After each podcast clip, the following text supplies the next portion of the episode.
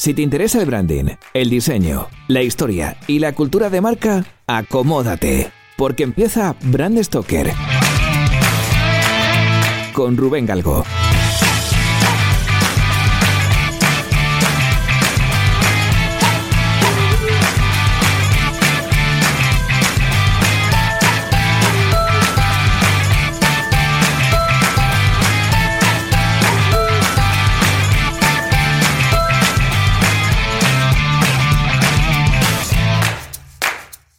¿Qué tal? Muy buenas amigos de Brand Stoker. Bienvenidos una semana más a un programa en el que voy a contaros el origen de una marca con historia. ¿Sabéis qué tienen en común el suicidio, una báscula, los misiles Sparrow y unas tetas de goma? ¿Habéis oído bien? ¿Con un adicto al sexo y los cochecitos Hot Wheels? Esta semana en Brand Stoker nos vamos de vacaciones a Suiza para descubrir la historia de la marca Mattel y el origen de la muñeca Barbie.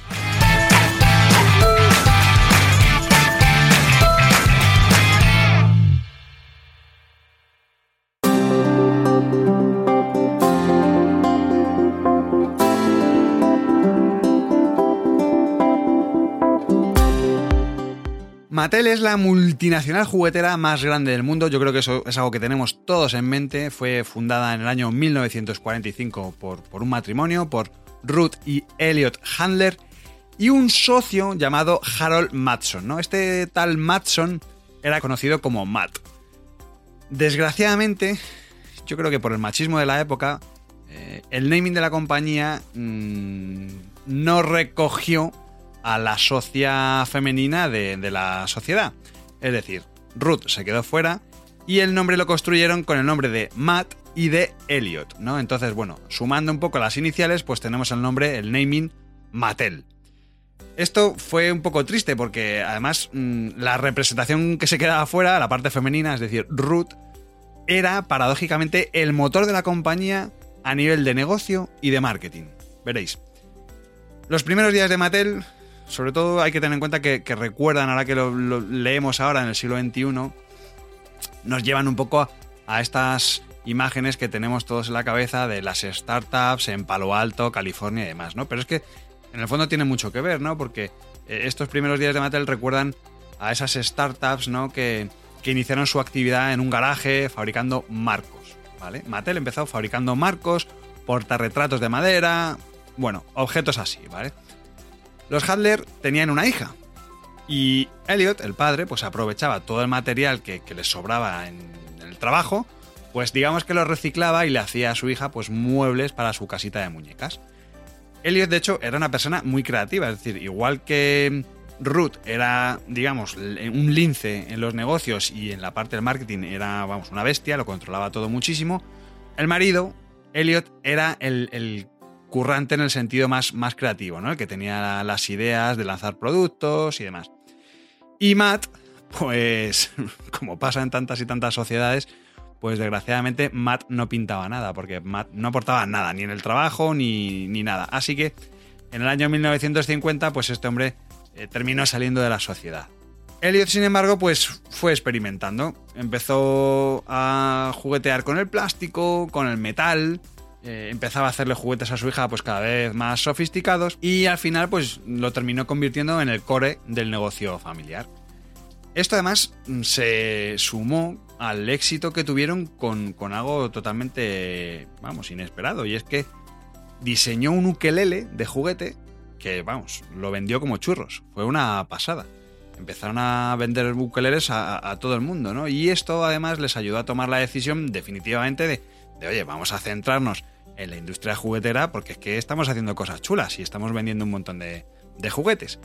Así que bueno, pues los ingresos y el reconocimiento de la marca cada vez empezaron a ser mayores hasta, hasta que unas simples vacaciones les cambiaron la vida.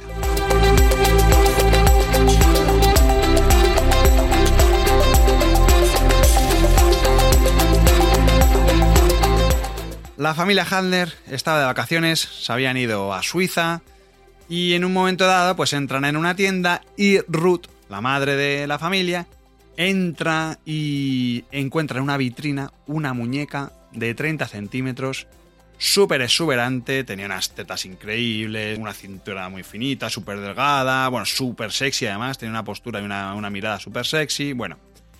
Aquella muñeca se llamaba Lily y era la protagonista de una tira cómica que aparecía en un tabloide alemán llamado Bill Zeitung.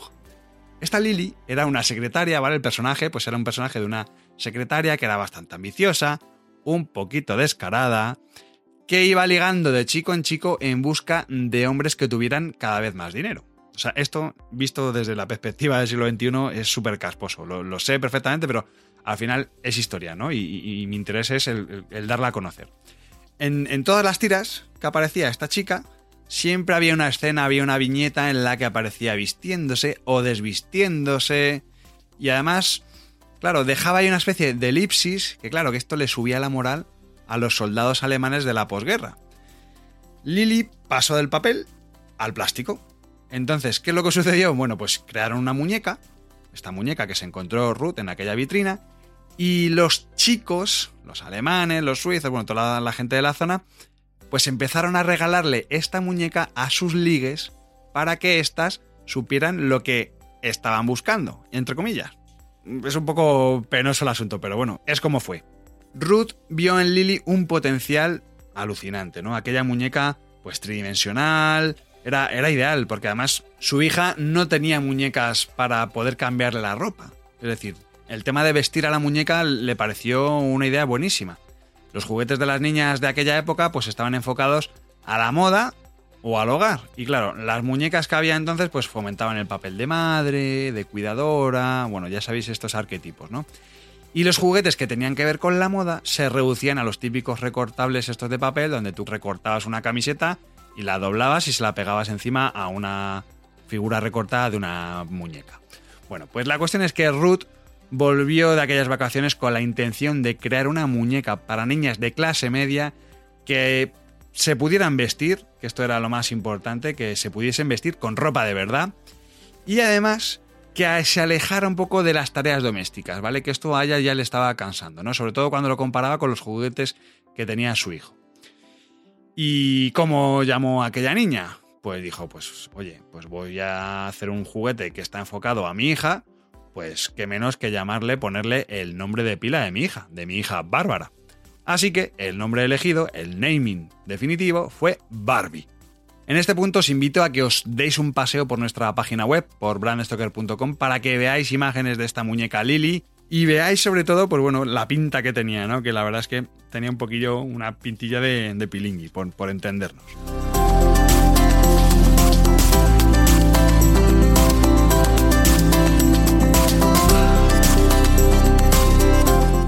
La idea de crear una muñeca con la que las niñas soñasen que ser de mayor pasaba por vestir a Barbie con infinidad de trajes, ¿no? Con un montón de trajes, cada uno distinto, diferentes. De hecho, a lo largo de su historia ha tenido más de 180 profesiones, ¿no? Porque los vestidos dependían un poco de las profesiones.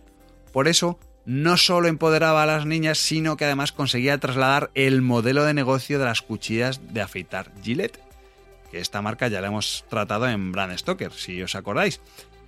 Esta idea de las cuchillas de afeitar es un poco lo que introdujo Barbie y Ruth en este caso eh, en el sector de los juguetes, ¿vale? Porque vendían las muñecas más baratas, sin embargo los accesorios pues eran bastante más caros, ¿no? Y ahí estaba un poco el, el negociete. Había que diseñar a Barbie y el matrimonio Hadler apostó por un jovencito, un joven ingeniero llamado Jack Ryan. Este tío venía de diseñar misiles, que esto suena a broma, pero es así, venía de diseñar los misiles AIM-7 Sparrow y el MiG-23 Hawk. Sobre todo el Hawk era un misil teledirigido que era una pasada, era una novedad. Bueno, pues claro, como este tío era tan bueno y no tenían dinero para pagarle, pues ¿qué es lo que hicieron? Pues lo que han hecho en un montón de, empresas y en un montón de negocios, ¿no? Es darle un porcentaje de los beneficios a este chico de todos los juguetes que diseñara, ¿no? Y el margen que establecieron fue el de un 1,5%. Cualquier juguete que hiciera este chico, él se llevaba el 1,5%. Y claro, como os podéis imaginar, se hizo rabiosamente rico. Pero vamos, rico hasta, hasta reventar. Y el problema fue que Ryan no gestionó bien este éxito. El éxito que obtuvo gracias a Barbie pues se le fue de las manos. Se casó cinco veces, era alcohólico, adicto al sexo, adicto a la cocaína, vamos, no le faltaba detalle al personaje. De hecho, convirtió su mansión, tenía una mansión en Bel Air, que era la segunda más antigua de Bel Air, bueno, pues la convirtió en un castillo medieval, le puso su foso y todo, o sea que el tío estaba totalmente grillado. Y dice, joder, pues si tengo un castillo y soy adicto al sexo, ¿qué voy a hacer? Pues dijo, pues me voy a hacer unas mazmorras, las voy a llenar de aparatos de tortura y las voy a utilizar en todas mis orgías.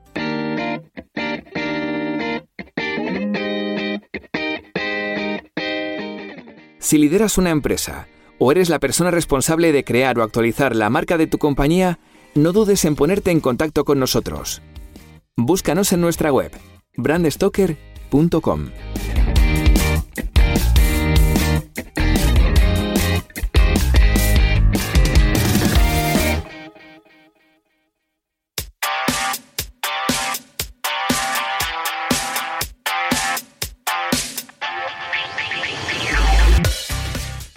En 1955, Jack Ryan se convirtió en jefe de investigación y desarrollo de Mattel. En lo que se refiere a Barbie, él fue el inventor de su cintura giratoria, que esto fue algo también muy novedoso. Fue el que creó esas articulaciones móviles que todos hemos trasteado con ellas, con el ruidito ese crack, crack, crack, crack, que sonaban así a, alambre crujir, ¿vale? Bueno, pues él fue el que lo inventó y además fue quien suprimió los pezones originales que tenía la Lily Bill, la Bill Lily, vamos, la, muñequita alemana, que como era así como medio pornográfica, pues tenía los pezones además pintados de color y, abultados, ¿no? Bueno, pues él, fue quien lo, matizó.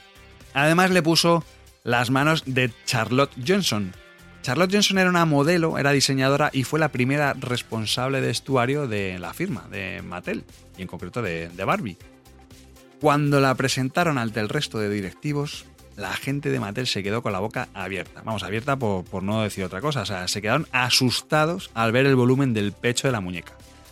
Claro, aquí tengo que decir que todos, absolutamente todos los que tomaban la decisión eran hombres y no veían a la muñeca con los mismos ojos con los que la veía Ruth.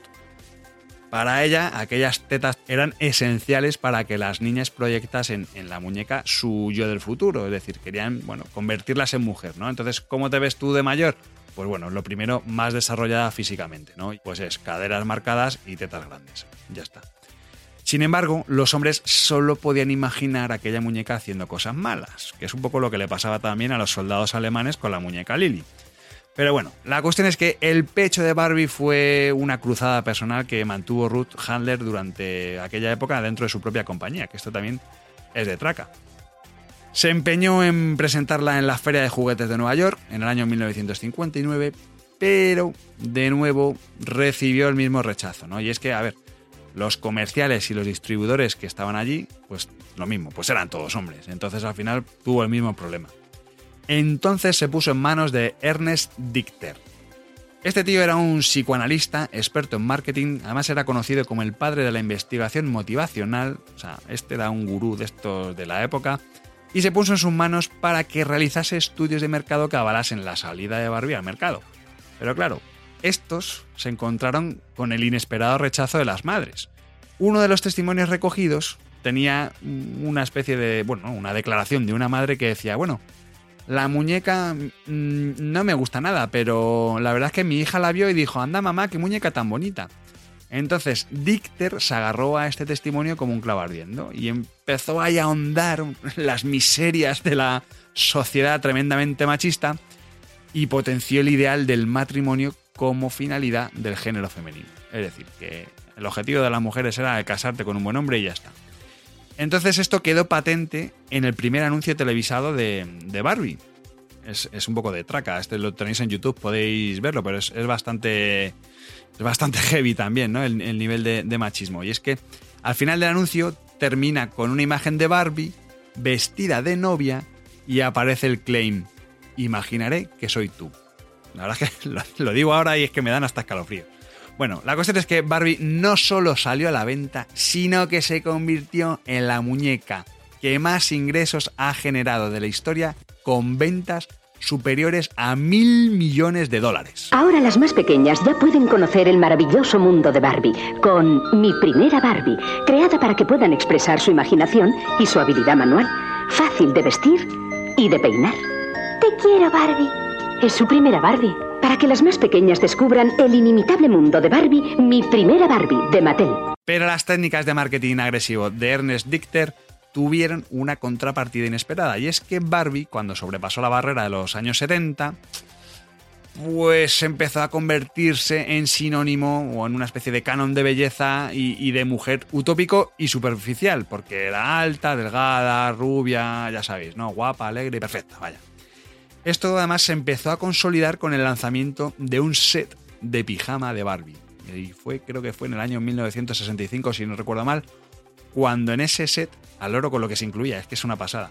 Incluía un pijama muy mono, ¿vale? Un libro y una báscula. La báscula marcaba 50 kilos, para empezar. Y el libro se titulaba Cómo perder peso. Además, si le dabas la vuelta al libro, en el dorso ponía la respuesta. No comas. Flipante, o sea, qué flipante. La verdad es que han sido, bueno, la verdad es que fueron capaces de lo mejor y lo peor, ¿no? Porque sin embargo ese mismo año pues también presentaron una Barbie astronauta que de alguna forma pues ampliaba hasta el infinito y más allá las expectativas de futuro del público objetivo, ¿no? La historia es que la importancia de Barbie en la conducta de las chicas mm, era, y yo creo que todavía es, alucinante, ¿no? Porque eh, cuando presentaron la Barbie Malibu, la mítica Barbie Malibu, a nadie se le escapó que era una muñeca que era más morena que el resto.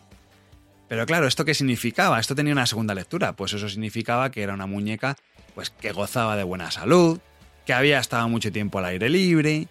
Y esto empezó a calar en la mente, en el cerebrito de, las jovencitas de la época y todas empezaron a querer ser pues morenas. Pero ojo, pero ojo además, las compradoras de Barbie también le exigían a la marca. O sea que aquí también hay que tener esto en cuenta. O sea, eh, en un momento dado, este público objetivo fue creciendo un poquito y empezaron a tener pues, el interés en, los chicos.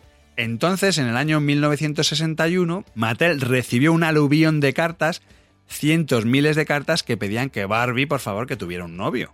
Necesitaba un chico a su lado. ¿Quién pudo ser? Pues bueno, pues crearon con el mismo mecanismo, crearon a un chico. Y claro, como el matrimonio Handler tenía otro hijo, pues al final lo que hicieron fue bautizarle con el nombre suyo. Le llamaron Ken.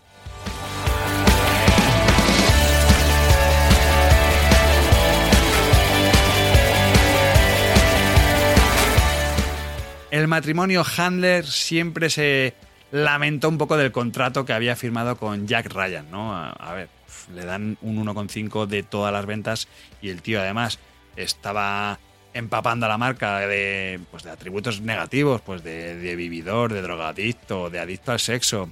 Así que bueno, iniciaron un periplo por los tribunales que acabó con este fuera de la compañía, ¿no? Bueno, fuera de la compañía y además casi casi fuera del sector de los juguetes, porque él sí que es cierto que empezó diseñando tras salir de Mattel, pero al final ni diseño ni nada, siguió inventando alguna cosilla, pero al final, bueno, fue un poco triste porque en 1991 se pegó un tiro y se suicidó. Por su parte, Ruth Handler se tuvo que enfrentar a un caso de corrupción durante los años 70.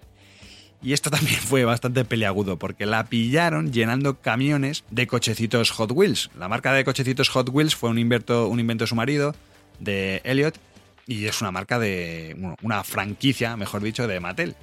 Entonces, bueno, pues resulta que las mm, ventas no iban muy allá en los años 70, no sabía muy bien por dónde tirar, así que ya no se le ocurrió otra cosa, como gerente de la compañía, que fletar coches de Hot Wheels simulando que había un montón de ventas y luego a nivel interno pues ellos lo ponían pendiente de pago, ¿no? Al final, de cara a la contabilidad, pues eso al final era dinero que en teoría antes o después iba a entrar en caja. Así que de alguna forma pues infló la cuenta de resultados de Mattel. Les pillaron, los accionistas fliparon con el asunto y al final pues estos en 1975 Elliot y Ruth tuvieron que dimitir por culpa de aquel escándalo. Si tenemos en cuenta que Ruth era de las pocas por no decir la única mujer que había en la dirección de la compañía, y al fin y al cabo pues era la que tenía cierta sensibilidad de cara a Barbie, claro, cuando ella se marchó, mm, eso se perdió. Entonces, ¿quién tomaba las decisiones? Pues los hombres, ¿vale? Entonces, al final, pues Barbie se resintió, digamos que empezaron a bajar las ventas, y estaba todo relacionado porque esa sensibilidad los hombres no la tenían, ¿no? Empezaron a hacer inventos raros, cosas que no pegaban, y sobre todo además pues empezaron a ir a saco a vender muñecos sin, sin mimar el, el producto. Al final Ruth, por ejemplo, en su época tardaba unos 18 meses en crear una Barbie. Es decir, desde que se crea la muñeca, el molde, los accesorios, la publicidad. Era un proceso que duraba más o menos 18 meses. Sin embargo, en la época en la que ella no estuvo, pues se redujo en algunas, bueno, algunos lanzamientos, se redujo ese tiempo a cuatro meses. O sea, imaginaos cómo saldrían aquellas Barbies, ¿no? Al final, pues de nuevo tuvo resultados inesperados, no funcionó el asunto y al cabo de unos años y después de una etapa de confusión, pues Ruth volvería a la compañía años más tarde.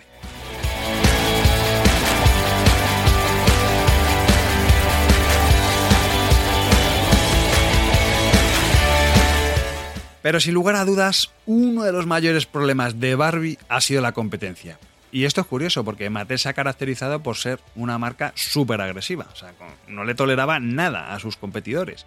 De hecho, nadie quería rivalizar directamente con ellos porque era famoso y era Vox Populi, que eran súper agresivos. Esto se evidenció cuando, en los años 90, uno de sus diseñadores, Carter Bryan, bueno, pues este tío estaba de excedencia y se puso a diseñar una muñeca. Esa muñeca era la famosa Bratz.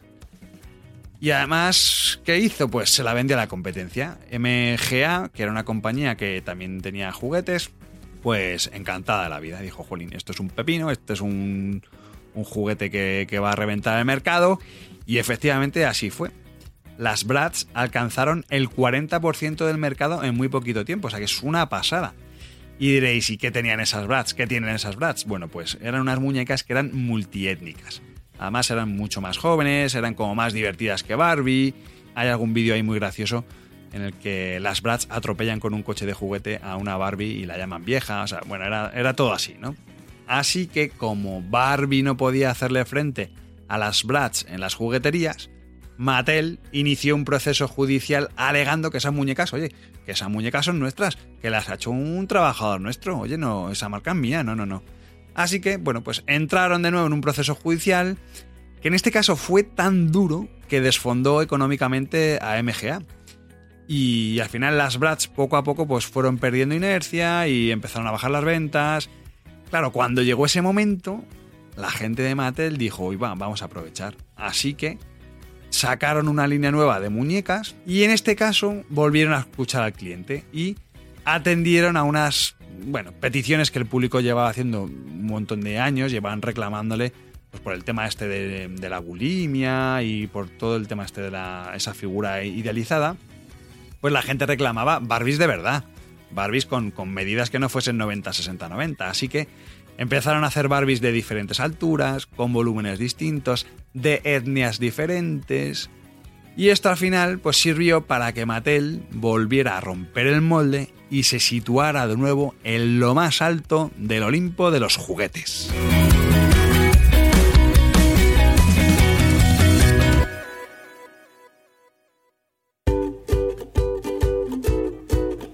Hemos llegado al final de este programa de Brad Stoker y como siempre tengo que deciros que ha sido un placer.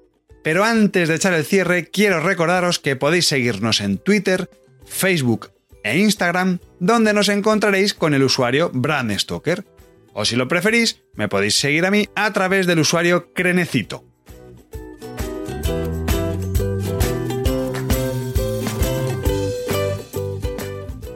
Este podcast es una iniciativa de Brand Stoker. Brand Stoker es el estudio especializado en creación y gestión de marcas que dirige Rubén Galgo. Si lideras una empresa, o eres la persona responsable de crear o actualizar la marca de tu compañía, no dudes en ponerte en contacto con nosotros. Búscanos en nuestra web, brandstoker.com.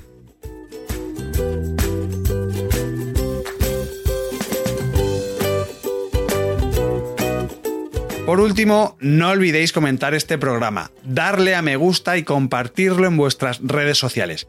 Y si os habéis quedado con ganas de más, podéis escuchar más programas de Brand Stoker en las principales plataformas de podcast y sobre todo en brandstoker.com. Muchas gracias por estar ahí y recordad, como dijo Paul Rand, el diseño es simple. Por eso es tan complicado. Hasta el próximo programa. Chao.